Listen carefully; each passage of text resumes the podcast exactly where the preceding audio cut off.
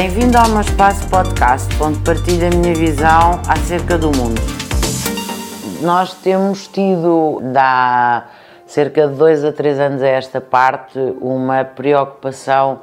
muito grande com a formação do nosso corpo docente, e isto porque consideramos, e estamos a falar tanto do, das nossas instituições de ensino superior como das instituições de ensino não superior, porque consideramos que não é possível ensinar uh, em termos adequados ao processo de globalização em curso se não dermos as ferramentas adequadas ao nosso corpo docente. E nesse sentido, nós temos a trabalhar connosco o professor Javier Aragay, eh, um pedagogo catalão, que nos tem vindo a acompanhar no processo de transformação educativa que temos em marcha e que pretendemos eh, ter concluído em dois ou três anos. Portanto, precisamos de mais dois a três anos letivos para conseguir efetivamente consolidar a nossa estratégia de transformação educativa que passa essencialmente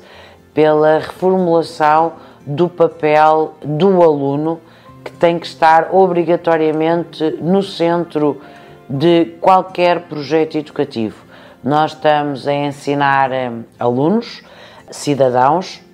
futuros ativos das sociedades onde estão integrados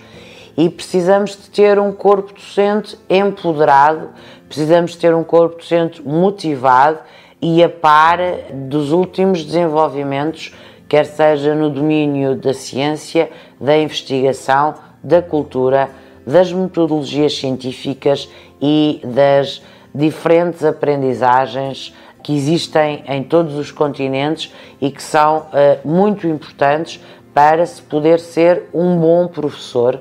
E nesse sentido, contamos com a equipa do professor Javier, que tem sido muito importante para mudar a forma como a nossa comunidade educativa está organizada e a comunidade académica no ensino superior